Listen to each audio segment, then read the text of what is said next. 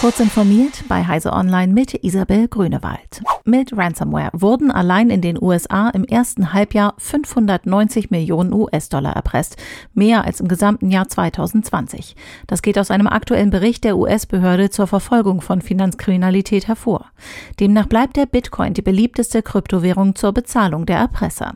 Die Experten und Expertinnen des Financial Crimes Enforcement Network beobachten dabei einen erfolgreichen Taktikwechsel der Kriminellen in den vergangenen zwei Jahren. Ging es früher darum, bei möglichst vielen Zielen mit breit gestreuten Angriffen wichtige Dateien zu verschlüsseln, sei man jetzt viel wählerischer bei der Auswahl der Opfer. So werden inzwischen vor allem gezielt große Unternehmen angegriffen, um möglichst hohe Lösegelder für die Freigabe der Daten zu erpressen. Außerdem wird mit der Veröffentlichung erbeuteter Daten gedroht. Das jüngste Vorstandsmitglied im CDU-Bundesvorstand, Wiebke Winter, hat ihre Partei dazu aufgefordert, die Klima- und Energiepolitik zu einem der Schwerpunkte bei der inhaltlichen Neuaufstellung zu machen.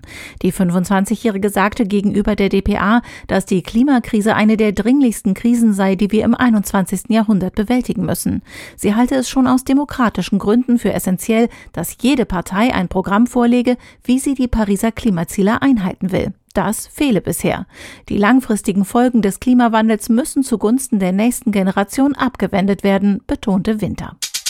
China soll im August eine atomwaffenfähige Hyperschallrakete getestet haben. Das berichtet die Financial Times unter Berufung auf fünf anonyme Quellen. Demnach sei die Rakete bei niedriger Umlaufbahn einmal um den Globus gekreist, ehe sie das anvisierte Ziel um rund 39 Kilometer verfehlt habe. Laut dem Bericht soll der Test belegen, dass Chinas Militär mit seinem Hyperschallwaffenprogramm bereits weit fortgeschrittener ist, als US-Geheimdienste bisher angenommen hatten. Derzeit arbeiten sowohl die Vereinigten Staaten als auch Russland an Hyperschallraketen. Valve gestattet auf seiner PC-Spiele-Plattform Steam keine Titel, die NFTs oder Kryptowährungen über die Blockchain verteilen. Das geht aus einer aktuellen Änderung der Store-Richtlinien hervor.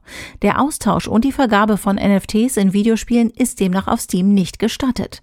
Vermutlich ist die Einführung dieses Verbots auf einen konkreten Fall zurückzuführen. Der Entwickler Space Pirate arbeitete an einem Spiel rund um NFTs und schreibt auf Twitter, er habe die Schlacht mit Steam verloren. Diese und weitere aktuelle Nachrichten finden Sie ausführlich auf heise.de.